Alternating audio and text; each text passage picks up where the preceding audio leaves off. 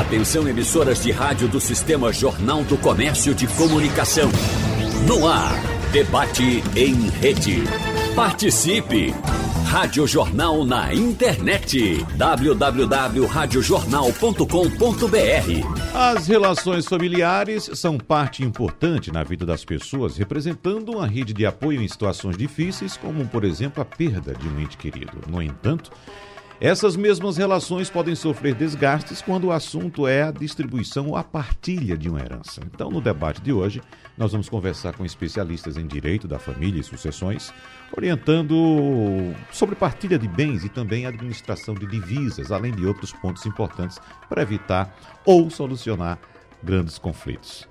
Por isso, agradecemos a presença em nosso debate de hoje da advogada especialista em Direito de Família e Sucessões, membro do Tribunal de Ética da OAB de Pernambuco e associada ao Instituto Brasileiro de Direito da Família, o IBDFAM, Ana Vasconcelos. Doutora Ana, seja bem-vinda. Bom dia para a senhora.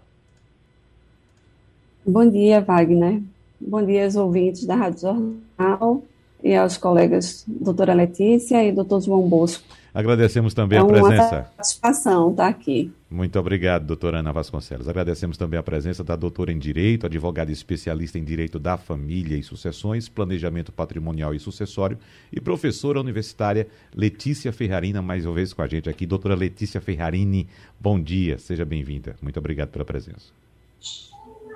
Bom dia, a satisfação é toda minha. Muito obrigada pela oportunidade, Wagner e um bom dia especial aí aos colegas que estão compondo essa manhã aqui comigo. Muito obrigado pela sua presença, doutora Letícia. Aqui nos nossos estúdios recebemos o advogado especialista em Direito da Família e Sucessões, João Bosco Albuquerque, mais uma vez com a gente aqui. Bom dia, não vou Wagner. nem dizer quantas vezes você já passou por aqui, doutor João Bosco. Um bocado, um bocado de vezes. Bom dia a doutora Ana, a doutora Letícia, bom dia aos ouvintes. Prazer meu. Obrigado pelo convite, Wagner. Vamos começando pelo senhor, doutor João Bosco, porque uh, o senhor sabe que sempre que ocorre, por exemplo, a morte de uma pessoa bastante conhecida, a gente sempre discute aqui essas questões de herança, de sucessões. E bem recentemente eu lembro que a gente, noticiando a morte de Jô Soares, o senhor participou de uma entrevista aqui a respeito dos bens desse uh, uh, homem importante para a cultura brasileira, como sabemos que foi, mas que não deixou nenhum herdeiro. Né? Mas aí aparece alguém que tem uma relação com ele. Eu lembrei de um ditado bastante difundido na cultura brasileira, talvez até de outros países. Né? Pai não é quem faz, pai é quem cria. E nessas horas sempre aparece alguém que foi, digamos, criado por aquela pessoa. Então, nessas situações, por onde começar? Quais são os caminhos em que essas pessoas que se reconhecem como filho, mesmo sendo chamado filho bastardo, querem reivindicar alguma parte daquela herança, doutor João. Veja, como é, como é que a lei de sucessões trata essa situação? Existe uma cadeia sucessória. Então, existe uma ordem. Primeiro são os descendentes, filhos, netos, bisnetos, tataraneto, ad infinito. Uhum. Não existindo descendentes, cadeia dos ascendentes, pais, avós, bisavós, ad infinito. Não existindo nem descendente nem ascendente, vem cônjuge e depois os colaterais. Aí surge essa nomenclatura desse filho ou dessa pessoa que estava na família, que provavelmente foi criado como sendo filho, que ali participou dos eventos, que a pessoa que faleceu tratava como filho, matriculou, muitas vezes matricula na escola, é responsável financeiro, aquela criança chegou ali porque é, é, não tinha condições financeiras, a família não tinha com quem deixar, e, e essa pessoa que faleceu recebeu como filho. Nos aniversários ele comemorava como se fosse um, de um filho normal e na família ele se incorporou na condição de filho, porém, durante a vida, essa pessoa não deixou nenhum testamento em favor desse, dessa, desse rapaz ou dessa moça. Uhum e nem muito menos reconheceu essa paternidade ou fez uma adoção. Aí, nesse caso, essa pessoa vai ser obrigada a ingressar com um processo na justiça de reconhecimento de filiação socioafetiva e se ele tiver a prova, documentos, fotografias, testemunhas que comprovem que realmente ele era assim tratado como filho, poderá ser que ele consiga uma, uma indenização. Mas nesses casos, é, a prova é essencial. A prova é tudo, entendeu? Para que ele demonstre que ele uhum. participava da família como se fosse um filho. Uhum. Doutora Letícia Ferrarini, estou trazendo aqui exemplos que são bastante difundidos pela mídia e que às vezes as pessoas uh, têm uma semelhança em casa, e mas não prestam muita atenção. Eu estou lembrando de outro caso também, de uma empresária, inclusive pernambucana, ligada às casas pernambucanas. O caso dela também veio à tona. Ela está em situação, uh, em estado, como se chama, vegetativo. E uh, nesse também não tem nenhum herdeiro, mas nesse momento aparecem funcionários dizendo que é, era, era, tratado como filho, funcionária dizendo, ou, ou então pessoas ligadas a ela dizendo que era, tinha um relacionamento afetivo com a pessoa. Enfim, o que se deve fazer para que esses, essas questões não venham a prejudicar a partilha da herança das pessoas que em algum momento tenham alguma semelhança com esses casos que estamos citando aqui. É, a questão como o doutor João Bosco coloca, toda vez que nós trabalhamos essas questões que envolvem a paternidade socioafetiva, é o mundo da vida, são os fatos que devem ser comprovados e o ônus da prova terá de ser dessa pessoa que vai mostrar que, a despeito de não haver um vínculo biológico ou registral, não é? O, o sangue ou o registro de nascimento, que na vida vivida por aquela determinada pessoa com essa uh, detentora do patrimônio, houve um vínculo uh, familiar e afetivo reconhecido como sujeito e, e consequente a gerar efeitos patrimoniais e sucessórios. E, portanto, não é qualquer relação efêmera né, ou pontual que pode justamente justificar a existência uh, de uma paternidade, de uma maternidade socioafetiva.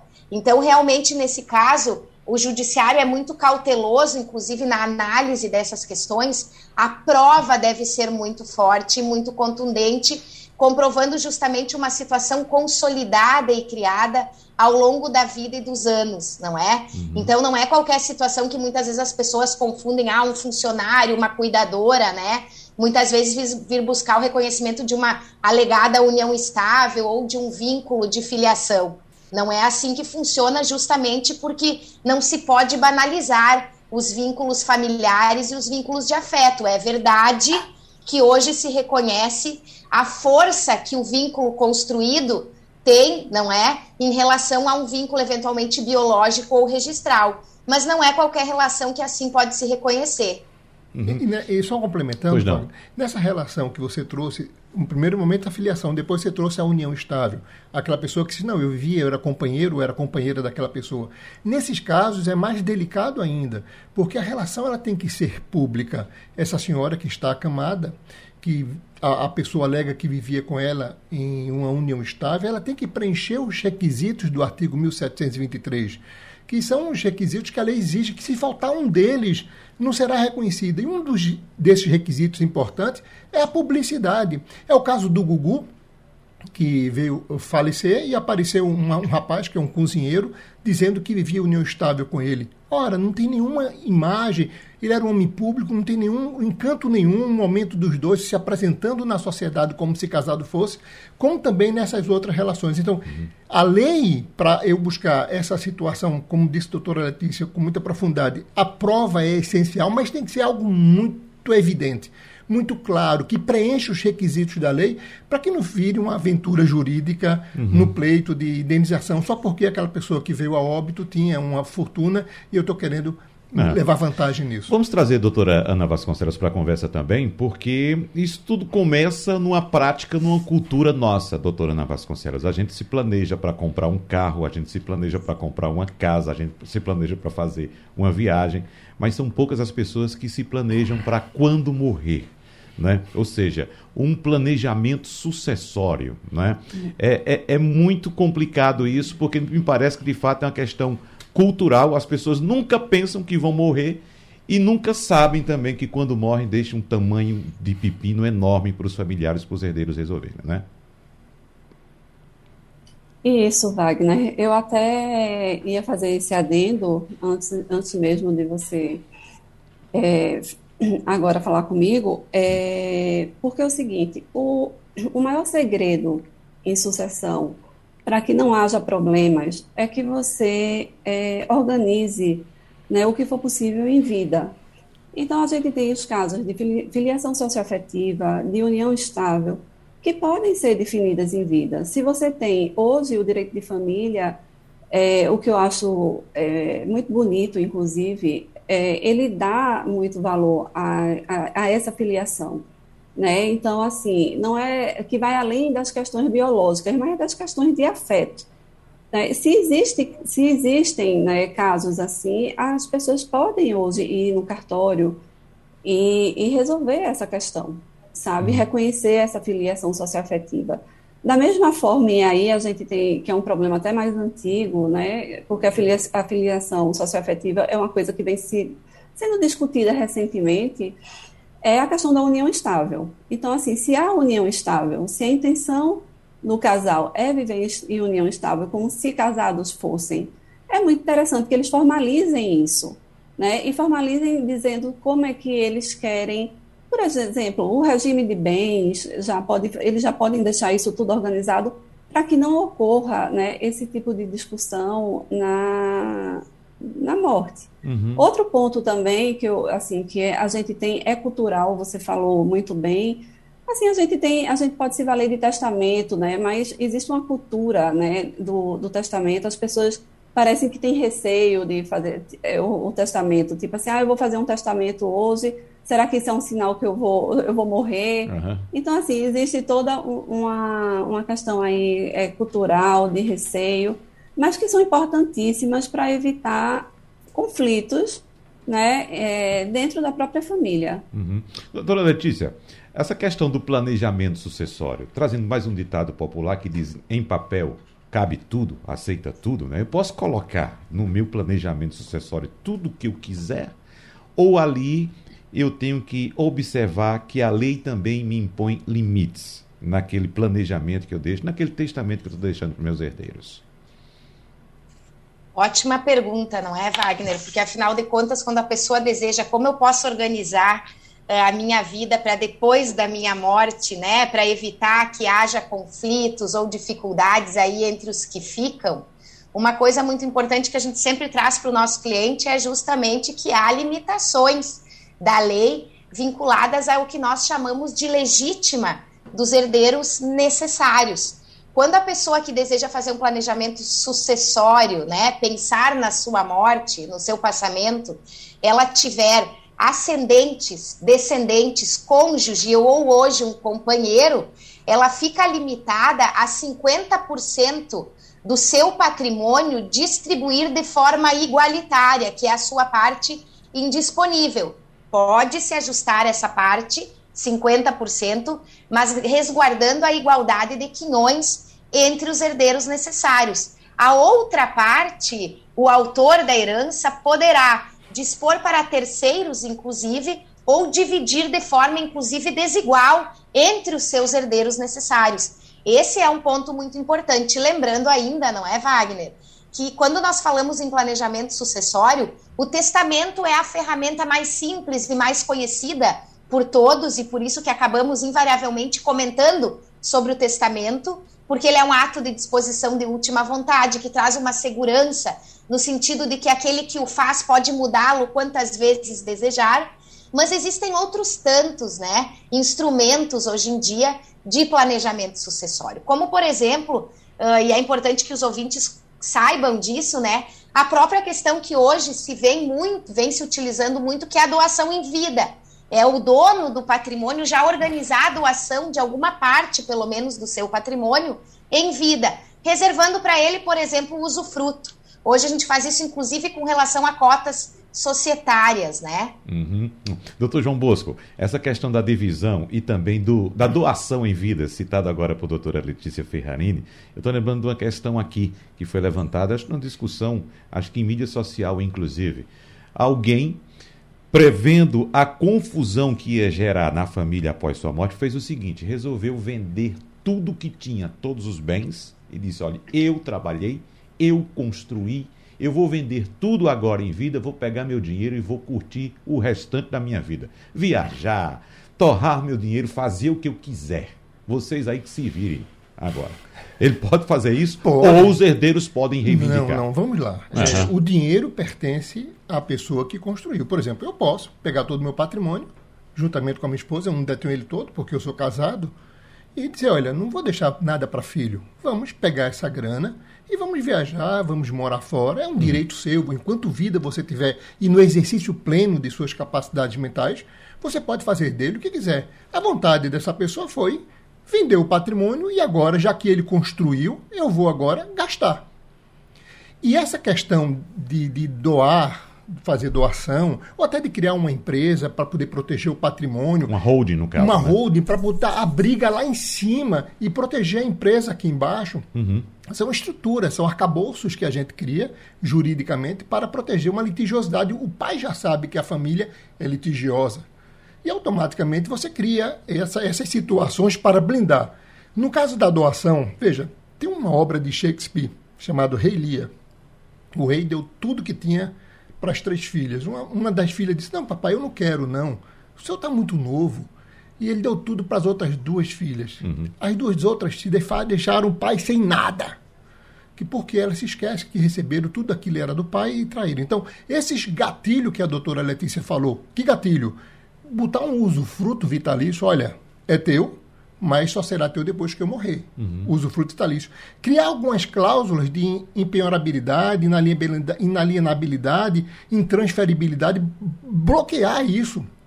É uma outra forma que você tem. Ou se não, você partir para outros caminhos jurídicos para que você faça essa transferência do patrimônio em vida, organize isso, protegendo os filhos, protegendo a esposa, protegendo as empresas, que muitas vezes esses filhos nunca passaram na empresa. Tá certo? Pensa que entrar na empresa é somente receber um alto salário e administrar uma empresa que não é assim. Esse problema dos agregados, das noras, dos genros, dos parentes que nunca fizeram nada e querem receber um alto salário, e você é obrigado a criar um bloqueio, uma proteção, para deixar uma operação limpa de, dessa interferência familiar. Uhum. Então você cria outras situações. Então, no direito sucessório, o testamento é um caminho, como disse a doutora Letícia, um caminho simples, mas um caminho bom. Você faz o testamento, eu vou deixar para Wagner uma parte que eu posso chamar da parte disponível. Eu me arrependo antes de morrer, não vou deixar para Wagner, vou deixar para Geraldo Freire. Uhum. E eu vou lá e modifico e deixando para Geraldo Freire. Você tem esse controle, uhum. mas depois da morte, não, aquilo será respeitado. Tá. Mas me surgiu outra dúvida que eu vou passar aqui para a doutora Ana Vasconcelos, para a gente girando aqui. E se algum dos filhos, nesse caso uh, da decisão do patriarca de simplesmente vender tudo e torrar o dinheiro e curtir o resto da vida, alguém acionar a justiça dizendo: olha, papai tá louco, tá caduco, não tá mais consciente de suas ações e tá torrando o nosso, nosso patrimônio todinho. Uh, uh, quais são os limites que a lei impõe para uma situação dessa, doutora Ana Vasconcelos? Veja, Wagner, é, como bem disse doutor João, a pessoa que está com, com, as suas plenas capacidades civis, ela pode fazer o, o dispor da forma que ela quiser do seu patrimônio. É, um filho, para questionar isso, né, ele teria que dizer que esse, esse pai ele é, ele é, um, é incapaz, né, existe, o, o, existe o Instituto da, da Interdição, mas isso aí ele teria que comprovar.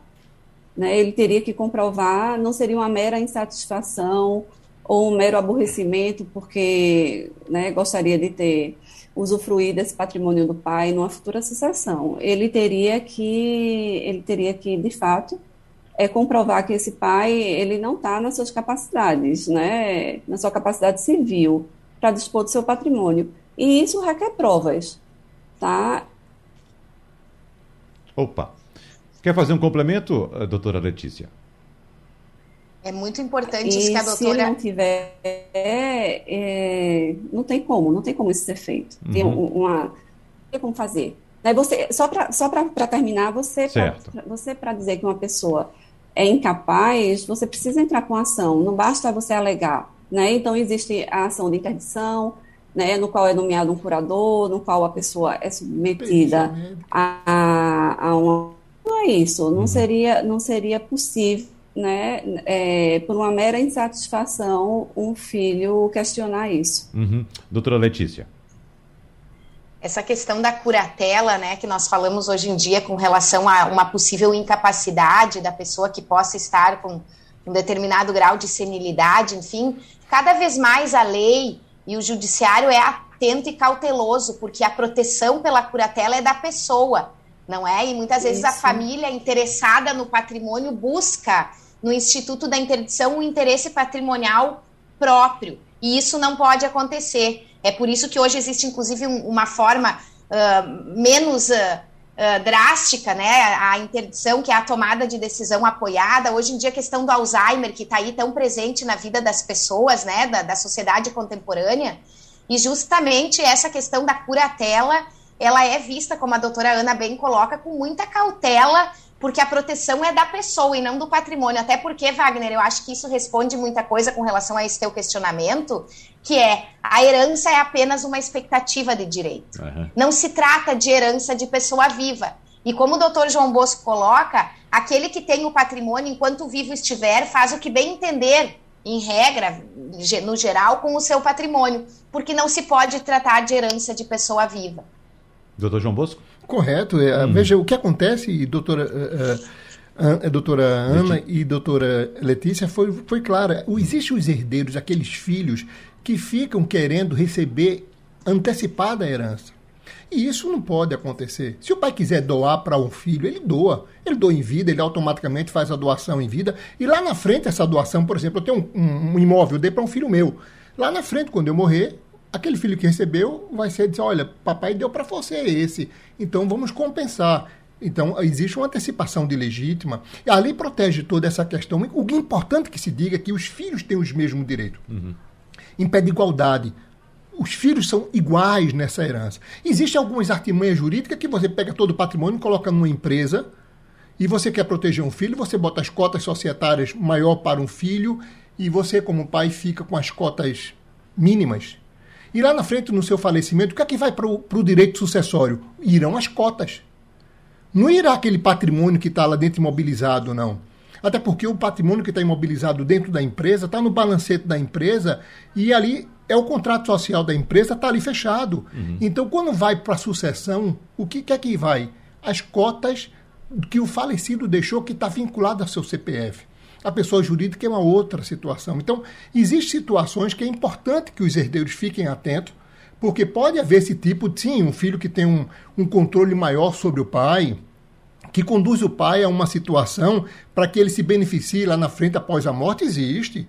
É importante que se fique atento a tudo isso, porque no mundo societário tem, tem herdeiros que se beneficiam porque estão no controle do negócio, da operação estão no controle do patrimônio do pai, que uhum. não querem dividir com os irmãos, que se acha dono daquele patrimônio todo e ele começa a tumultuar o processo de inventário para que os outros herdeiros não tenham direito nem peguem na grana.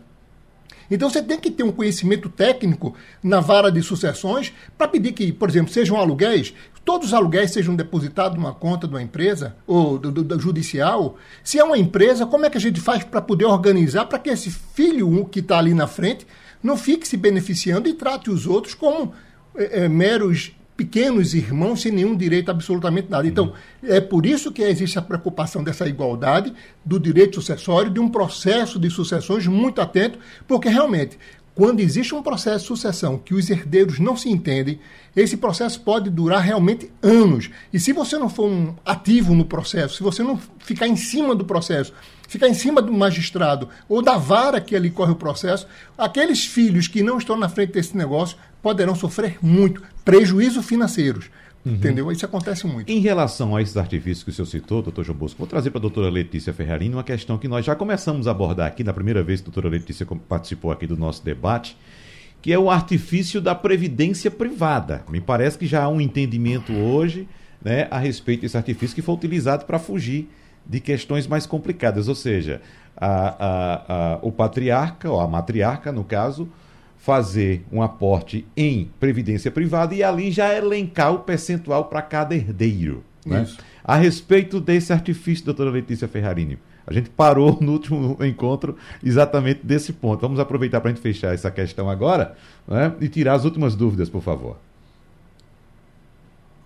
Previdência privada, Wagner, justamente é uma forma de planejamento sucessório e patrimonial, né? Como a gente falou antes, o testamento é apenas uma delas e a previdência privada, ela é muito sedutora ou foi até agora, sobretudo pela questão de não incidência do imposto de transmissão, esse que atordou aí também a vida de quem tem patrimônio para transmitir.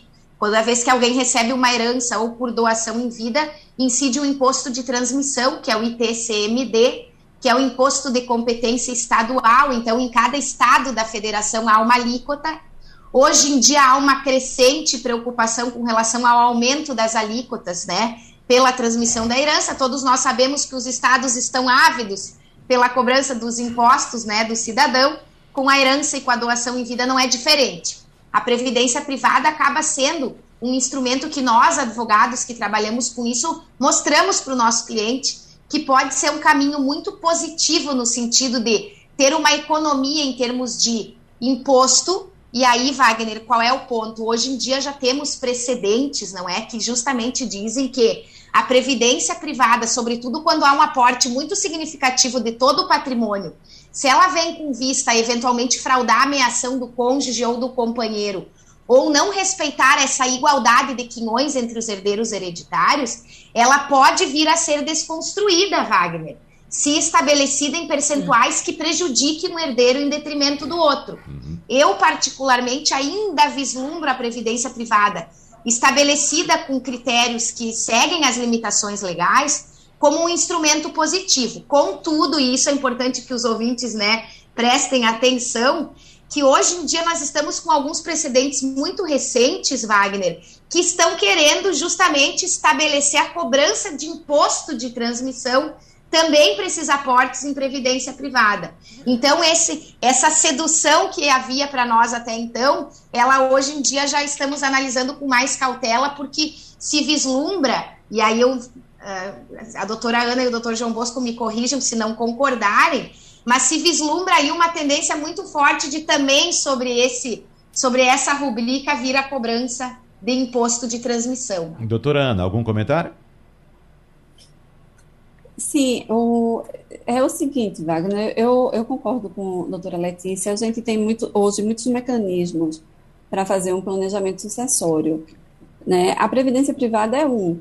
Agora, é, existe, a gente precisa desse olhar né, mais cauteloso nesse momento, porque é, a gente não pode, é, na verdade, não pode existir né, a intenção de fraude, certo? Uhum. Então, isso é uma coisa que se, tá, se hoje se está muito atento a isso, né, tanto a questão dos impostos e da forma como é feito, você não pode excluir, às vezes, usar de um determinado mecanismo para prejudicar um, um herdeiro, né? O, então, assim, é, tem que fazer a coisa, é cada, cada caso é um caso, tem que ser feita a coisa muito de forma assim, muito correta, uhum. né? Para poder se. Pra a gente não entrar nessa questão da fraude. Tem que ser, porque a gente sabe que existe. Né, e existem é, maus profissionais, uhum. existem pessoas mal, mal intencionadas.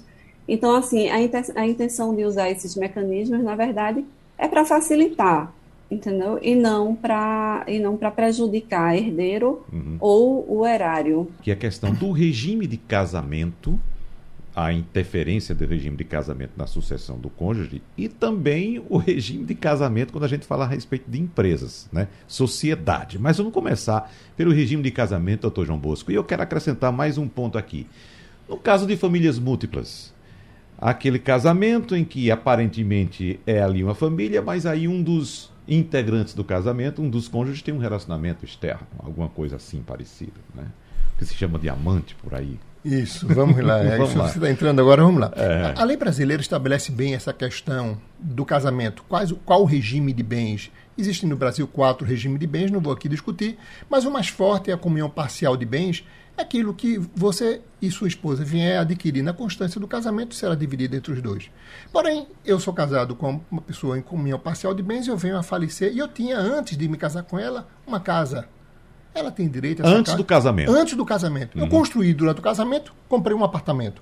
Certo. E depois é, eu faleci, comigo e ela, só comprei um apartamento. Mas eu tinha antes uma casa. Essa esposa, essa atual companheira, tem direito a esse apartamento? Tem.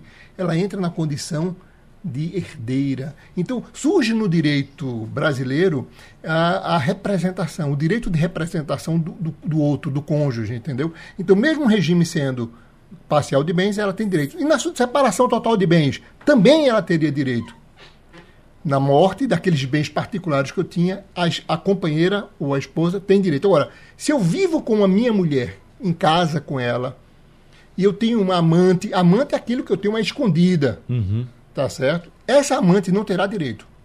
Agora, se eu estou separado de fato da minha mulher, eu saí de casa, nós não nos divorciamos. E muitas vezes a mulher, coitada, pensa que estando casada estará protegida e eu estou vivendo em união estável com outra pessoa há vários anos. Eu venho a óbito, irá ela, no processo de, de, de inventário, dizer: olha, isso aqui eu construí com ele no período do nosso casamento. Isso aqui foi depois que ele foi viver com a fulana. Uhum. E a pensão por morte que aquela mulher achava que tinha direito, porque tem a certidão de casamento, mas ele está separado de fato dela há muitos anos, ela não tem nenhuma dependência econômica, automaticamente a companheira irá receber tudo. Então, existe aí uma situação que cada caso é um caso, mas esses regimes de bens são muito bem estabelecidos e existe no direito sucessório a representação da mulher quanto aos bens particulares concorrendo com os descendentes ou com um ascendente. Eu morro, não tenho filho, mas tenho a minha mãe, a minha esposa no regime vai concorrer com a minha mãe. As duas vão dividir meio a meio. Então, são situações Cada caso é um caso que precisa ser avaliado é, é, com muita cautela, Wagner. Para trazer a opinião da doutora Ana Vasconcelos também, vou colocar mais um elemento, doutora Ana. Quem uh, utiliza mídias sociais e acompanha muito já se deparou com o termo, por exemplo, poliamor ou trisal. Doutor João Bolso citou o caso aqui daquela pessoa que tem um relacionamento às escondidas com outra pessoa fora do seu casamento. Mas hoje em dia as pessoas estão colocando publicamente né, o tal do trisal, um homem, duas mulheres, uma mulher, dois homens, ou o poliamor. E nessas situações, doutora Ana Vasconcelos, o que, é que a senhora observa? Oi, Wagner. Então, são assuntos bem, bem recentes, uhum. né?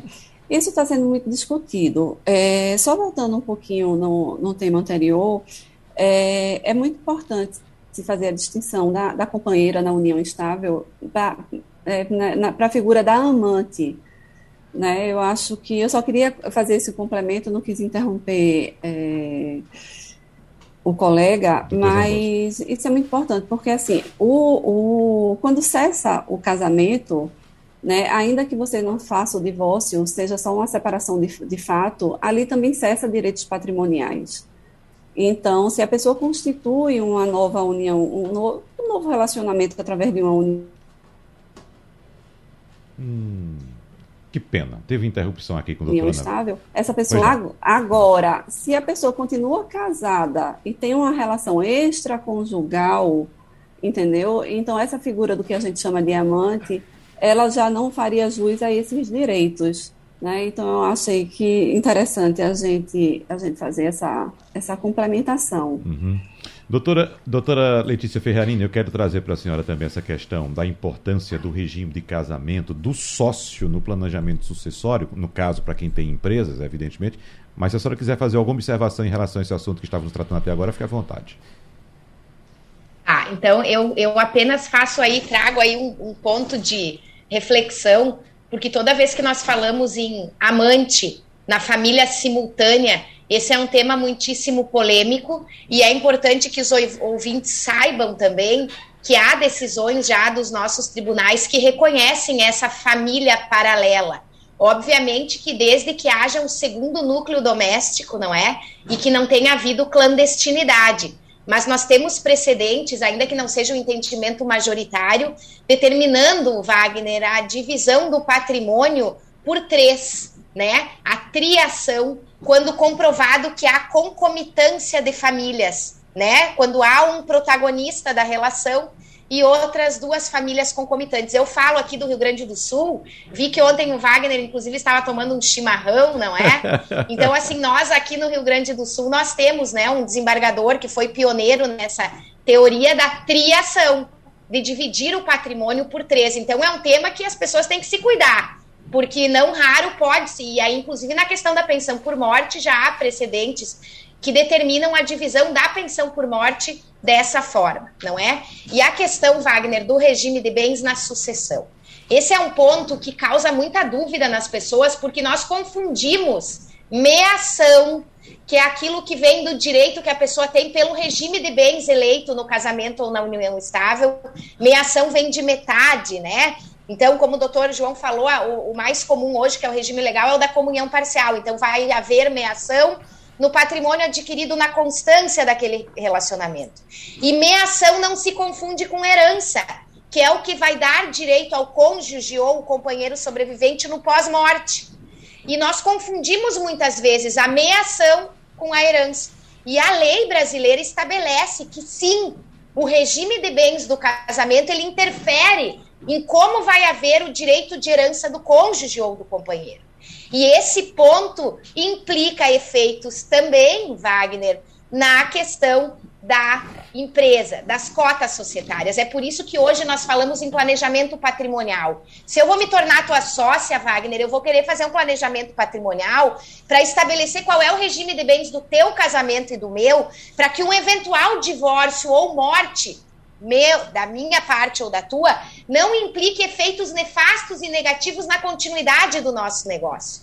Então, isso é planejamento, é pensar antes, é eu cuidar o sócio que eu tenho e o sócio cuidar também do meu regime de bens. Estabelecer regramentos para que no momento de um litígio no divórcio ou na sucessão, isso não traga efeitos negativos para o negócio. E é possível, Letícia, perfeitamente possível, em sede de planejamento do próprio contrato social que vai se estabelecer na empresa. E aí pode ter alguém nos ouvindo aqui dizendo, mas na minha empresa não tem isso. É possível mudar, é possível adequar o contrato social já vigente para esses interesses comuns dos sócios. Uhum. E vamos lembrar, doutor João Bosco, que no Brasil nós temos uma prática muito grande. Acredito que a maioria das empresas, a maior parte das empresas, é formada por núcleos familiares. Isso. São empresas familiares, não é? Isso. Uhum. E automaticamente esses gatilhos que você coloca no contrato social, a regra, se a empresa continua ou não após a morte, como é, o, é essa, essa futura administração após a morte, se o sócio majoritário sair, como é que com, com quem vai ser tocado ou como é que vai ser vendida essas essas cotas societárias. Uhum. Tudo isso você tem que colocar, sim, no contrato social. E muitas vezes, se você tem um, uma companheira que você quer que ela participe dos seus negócios, você não está casado, mas você pode no, também, naquela escritura de, de união estável, estabelecer esses regramentos para proteção, para dizer como é que eu quero que o meu contrato com a minha companheira fique. Da mesma forma com a sociedade. E essa questão societária é, sim, importantíssimo, porque na morte do pai, que era o sócio majoritário, vamos assim dizer, vem a abertura do processo de inventário e se a empresa se dissolve com a morte do pai, a empresa fecha. E como é que fica essa, essa sucessão? Quem é que vai tocar a empresa? O sócio remanescente? Quem é o sócio remanescente? Como é que fica essa administração desses negócios? Porque o processo de, de, de, de, de sucessão, o inventário, o juiz vai cuidar especificamente de partilhar aquelas cotas societárias. Ele tinha mil cotas, que vai ser dividido entre dois filhos ou entre três filhos, e automaticamente esse é o caminho. A empresa continua viva, ela tem CNPJ próprio, uhum. ela tem que tocar os seus negócios. E não pode o, o, essa, essa confusão dessa empresa ser gerida por um processo de inventário que o juiz não vai querer saber disso. Então, sim, é importante a quem tem uma empresa, para quem tem negócios, para quem, quem opera, que consiga administrar essas situações do contrato social. Se por um acaso a empresa é muito importante aqui embaixo, ela tem um, um mercado muito grande e ele sabe que os filhos vai brigar, crie uma outra empresa para a briga ficar em cima em cima de um outro local para que não atinja aquela sociedade. Bote ali administradores profissionais para poder gerir e administrar aquela empresa. É importante que você blinde seu negócio, porque essa guerra de sucessão, essa guerra por dinheiro, essa guerra, principalmente como você falou, famílias múltiplas, uhum. tem filhos de uma relação que não participou de nada, tem filhos de outra relação, tem filhos que estavam com o pai no negócio, mas todos têm os mesmos direitos e muitas vezes um tem mágoa do outro e acha que aquele outro está se beneficiando mais do que um. E aí começa esse inferno uhum. que atinge sim a sociedade e muitas empresas. Se não tiver uma estrutura, ela tende a fechar, tende a entrar em situação delicada, porque é, não vai ter como gerir ou como administrar se não tiver uma regra estabelecendo essa situação. Doutora Ana, fique à vontade para fazer algum comentário, mas eu quero lembrar aqui também de outro caso que acontece também, vez por outra, daquele pai que simplesmente privilegia um filho porque aquele filho foi quem trabalhou a vida toda ao lado do pai, acordou cedo, ficou lá na empresa, enquanto é aquele outro filho que não queria nada com a vida, era um bom vivan, o popular playboy, e o pai não quer deixar nada para ele. Fique à vontade, doutora Ana. Oi, Wagner. É, esse ponto que você está falando é muito importante. É, tem outro também que eu acho que a gente tem que falar aqui, é isso tudo tem que ficar muito bem estabelecido é, na empresa e tudo muito formalizado nesse contrato social, porque às vezes acontece também da, dos sócios remanescentes, aqueles os sócios sobreviventes, digamos, eles não, que, não queiram que um herdeiro entre naquela empresa, entendeu? Então, às vezes, é possível né, que você estabeleça ali né, a avaliação e, e a venda e, e o pagamento, na verdade, por aquelas cotas sem colocar aquele herdeiro dentro da empresa como sócio, porque talvez não seja interessante para os demais ou para a própria história né, da, da, da, empresa, ou porque simplesmente aquele, aquele herdeiro não vai ter condições de, de participar como sócio na empresa. Uhum. Muito bem. Né? Em relação. Pois não, pode concluir. Não, não é isso, eu queria só, só pontuar isso, porque uhum. isso, isso é muito importante que, que conste. Certo. Né? Porque às vezes um sócio não quer. Eu tenho uma sociedade com uma pessoa, hum. essa pessoa morre, e para mim não, não, não, faz sentido que o filho dela seja meu sócio. Né? É obviamente que eu tenho que, eu vou ter que respeitar os direitos dela em relação àquelas cotas, né? Vou ter que pagar ela com aquelas cotas, mas eu não sou obrigada, e isso é importante, né? Que fique tudo muito bem estabelecido, a recebê-la como sócia, aquele hum. herdeiro como sócia. Muito isso bem. é um ponto muito importante. Por isso que o planejamento sucessório ele é fundamental para evitar também esse tipo de conflito para as empresas. Estou lembrando de um ponto aqui que ficou de fora. Eu citei agora há pouco a questão da previdência privada e vou trazer a questão também do seguro de vida. Agora eu queria saber se a doutora Ana Vasconcelos tem alguma observação em relação a seguro de vida. Uh, existe muita diferença entre previdência privada e seguro de vida no direito sucessório, doutora Ana Vasconcelos? Desculpa, é, Wagner, é, cortou para mim. Eu não, ah. eu não consegui ouvir sua, sua pergunta. Eu queria saber. Acho que deu alguma instabilidade na minha. Ah, ah, existe alguma diferença para o direito sucessório entre previdência privada e seguro de vida? Que seguro de vida também é um artifício bastante comum hoje. Inclusive, os bancos oferecem muito aos clientes hoje o seguro de vida, não é? Certo, eu ouvi agora. Desculpa. Hum. Sim, o seguro de vida é, né? Mas o seguro de vida, ele não, ele, na verdade, ele pode ser feito é, por qualquer pessoa e pode ter qualquer beneficiário, na verdade, e ele não entra na sucessão. O seguro de vida ele não entra na sucessão e ele pode ser Veja, eu não vejo, eu não vejo ele assim, ele sendo usado para poder.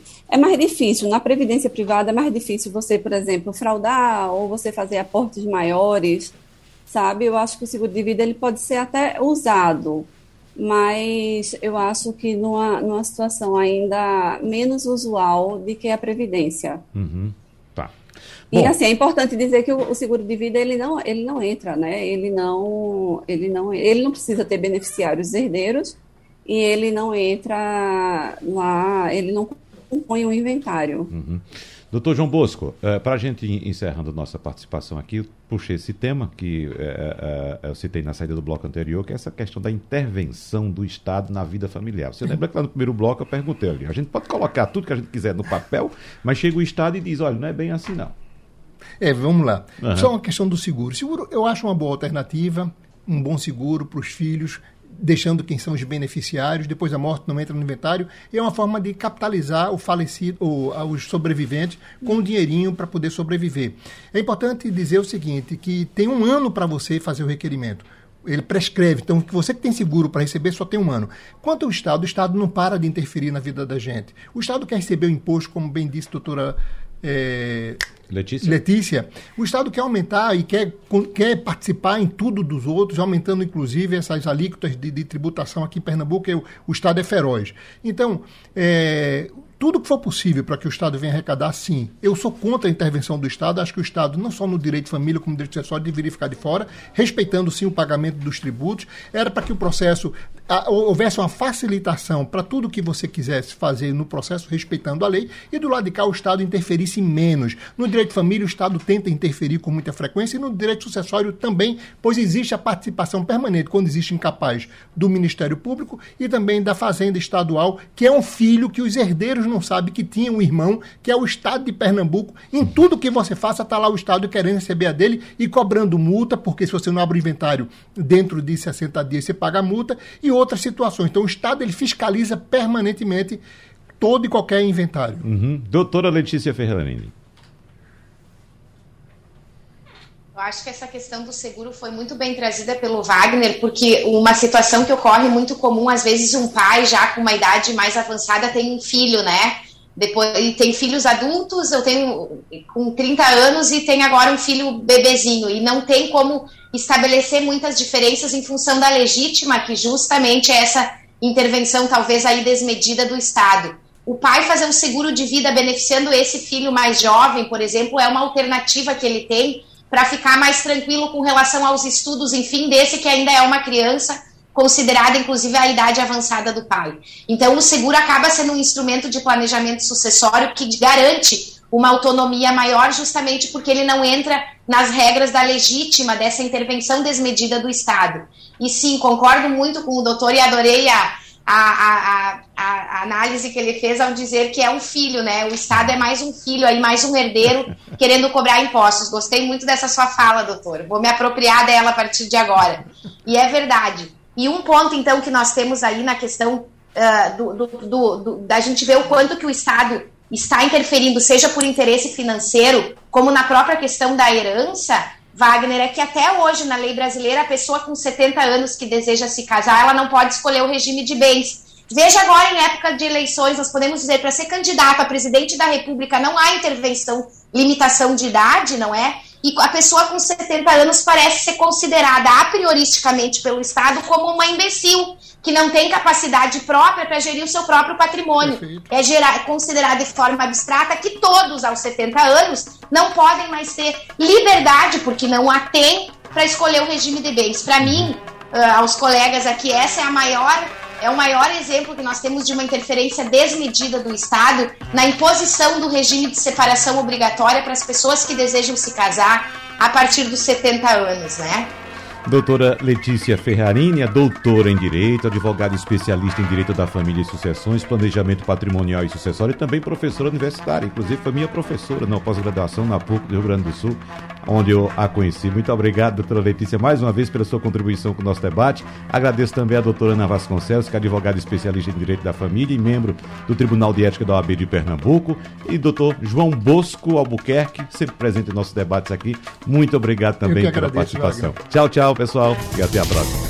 Sugestão ou comentário sobre o programa que você acaba de ouvir, envie para o nosso WhatsApp 99147 8520.